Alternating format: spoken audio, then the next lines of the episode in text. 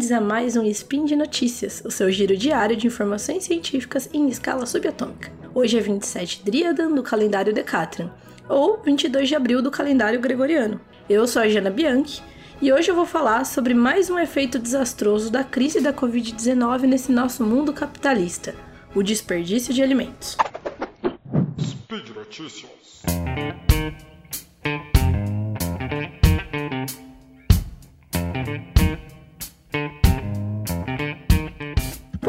Coisas me incomodam mais do que comida jogada fora. O arroz com feijão que criança deixa sobrar no prato do almoço porque quer brincar logo, ou aquele iogurte que vence no fundo da geladeira e quando a gente vai ver já passou da validade faz tipo 3 meses, me irritam sim. Mas isso não se compara às imagens que eu vi no Twitter essa semana, que foi um, um tweet que mostrava litros e litros de leite sendo derramados direto no ralo, além de uma outra reportagem que eu vi que tinha umas pilhas de vegetais despejados lá para apodrecer no campo por causa de desconexões na cadeia de suprimentos causadas pela crise da Covid-19. Inclusive, tem termos que são usados inclusive pela FAO, né, que é a Organização das Nações Unidas para Alimentação e Agricultura, para diferenciar uma situação da outra. Então, uma coisa é a perda, que é o alimento que se perde da colheita até chegar no varejo, que é esse caso aí do leite sendo derramado, dos vegetais soltos lá, né, deixados para estragar no campo. E a outra palavra é o desperdício, que é o que se desperdiça do momento que o produto chega no varejo até depois de ser comprado no consumidor. Então, é o iogurte que vence ou o arroz feijão que fica lá no prato. Embora o desperdício também me incomode, o que mais me irrita na perda de alimentos é o fato dela ser considerada, mesmo em circunstâncias normais, ou seja, fora de uma pandemia, e eu já vou chegar aí no momento da pandemia, um efeito colateral comum, entre muitas aspas aí, da cadeia de suprimentos. É um, uma coisa tão comum que a gente, como sociedade, pouco se escandaliza com a informação que foi publicada em 2019 pela FAO, que diz que 14% de todo o alimento produzido no mundo é perdido antes mesmo de chegar no varejo. Então, ou seja, a gente perde um sétimo de toda a comida produzida no mundo Mundo esse que sofre cruelmente com a fome, com mais de 795 milhões de pessoas subnutridas, que é um dado também da ONU, antes mesmo dela poder ser comprada. E assim, há várias razões para essas perdas. Algumas são menores, são mais estúpidas, mais fúteis, como por exemplo o preconceito estético com os alimentos, que faz com que alguns produtos perfeitamente bons, mas fora de um padrão de beleza, e sim, um padrão de beleza para comida, sejam jogados fora.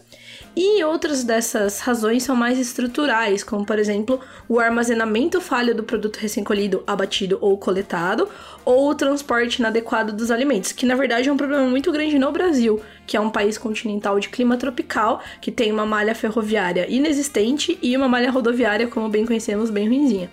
Mas tem um outro problema aí que é aparentemente menos óbvio, mas que na verdade tá na raiz de tudo, que é a maneira com que a nossa sociedade escolheu relacionar as etapas de produção, distribuição e aquisição de alimentos com fluxo de dinheiro. Então, sim, senhoras e senhores, eu tô botando a culpa no capitalismo, sim. Antes de ver os litros e litros de leite indo literalmente pelo ralo no Twitter, eu vi também muito conteúdo sobre como o sistema capitalista precisou de poucas semanas de crise para quebrar de forma desastrosa. Na verdade, você já deve estar tá sentindo isso aí na sua vida, os boletos chegando e muitas vezes você não podendo trabalhar ou, enfim, fazer os seus serviços anteriores. Como eu não sou economista, eu vou poupar vocês de qualquer tentativa de analisar a fragilidade do capitalismo mais a fundo, mas não precisa ser especialista em nada para saber que ter que jogar comida fora, e o ter que jogar aqui eu coloquei entre aspas bem grandes, só porque o mercado não consegue absorver a oferta, é uma coisa muito, muito errada, muito quebrada. Em uma matéria do dia 9 de abril, intitulada Uma Situação Desastrosa, Montanhas de Comida Jogada Fora Enquanto Coronavírus Bagunça a Cadeia de Alimentos, o The Guardian falou sobre a crise na cadeia de alimentos dos Estados Unidos. Boa parte da matéria fala sobre o que eles chamam de uma cadeia desconectada, ou seja, sobre como o fechamento de restaurantes, escolas, estádios, parques de diversões, cruzeiros e outros serviços de alimentação representou a quebra de um elo importante da corrente que liga produtores e consumidores finais de alimentos.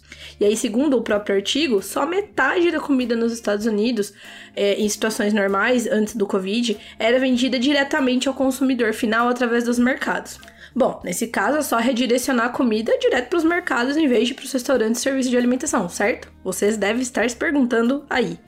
Afinal, com a Covid-19 ou sem a Covid-19, com restaurante, parque de diversão, sei lá mais o que, aberto ou fechado, as pessoas precisam comer a mesma quantidade, certo? Melhor ainda, que tal direcionar parte da produção, que supostamente está excedente, para os bancos alimentares, né? Que são aquelas ONGs é, que costumam recuperar os excedentes e da sociedade para doar para quem mais precisa. E que, obviamente, estão sempre precisando de alimentos. Pois então, em uma parte menor da reportagem, a jornalista Suzy Cagle fala sobre como preparar e embalar alimentos para venda no varejo, em vez de vender no atacado, é um problema caro. Destaque para essa palavra. Ela diz também que muitos produtores que já estão sofrendo com perdas enormes por causa da interrupção das vendas não têm condições financeiras de embalar e transportar os alimentos até os bancos de alimentos sem ajuda do governo. Então, eu vou traduzir aqui para palavras bem simples e cruéis.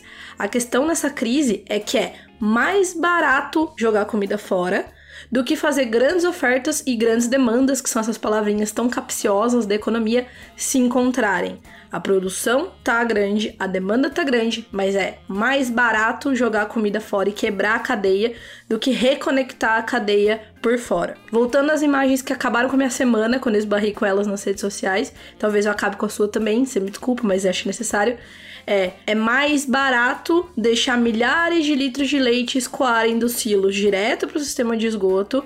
É mais barato jogar tonelada de abobrinha recém-colhida no meio do campo para apodrecer do que manter a cadeia de suprimentos fluindo para levar esse alimento na direção de quem precisa. E o que que acontece? Justamente o que é mais barato. Tá, e aí o que que dá pra gente fazer? Em um outro artigo intitulado Perda Alimentar e Insegurança Alimentar Aumentando em Meio ao Pânico do Coronavírus, que foi publicada pela National Geographic, a Elizabeth Hoyt enumera algumas alternativas.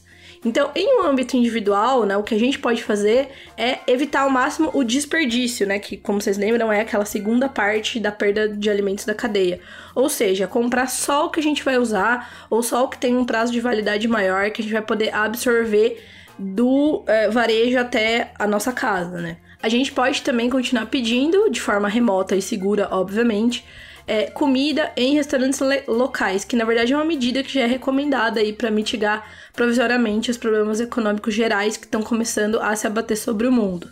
E em um âmbito governamental, o ideal é que haja uma verba destinada à compra e distribuição desses alimentos, entre aspas, excedentes, para que eles possam enfim chegar onde são necessários, para que a gente possa passar por essa questão de que é mais barato jogar alimento fora, pelo menos em termos é, temporários. Mas, acima de tudo, como sociedade, eu acho que a gente precisa repensar em como a produção e a distribuição de alimentos se relacionam com o dinheiro. Em um âmbito mais amplo ainda, a gente precisa usar esse momento de ruptura para repensar como a gente se relaciona com o dinheiro de modo geral, como um conceito abstrato faz com que toneladas de comida, todas muito concretas, sejam concretamente jogadas fora, enquanto milhões de pessoas passam uma fome dolorosamente concreta bem do nosso lado. Meu nome é Jana Bianchi e obrigada por ouvir mais esse devaneio alimentício em formato de áudio. O link das notícias que eu mencionei vão estar no post, onde você pode também deixar o seu comentário, seu elogio, sua crítica ou a sua declaração de amor. Eu lembro ainda que esse podcast acontece por conta do seu apoio no patronato do SciCash, seja pelo Patreon, pelo Padrim ou pelo PicPay. Se cuida, consome seus alimentos aí de forma consciente, fique em casa e até amanhã.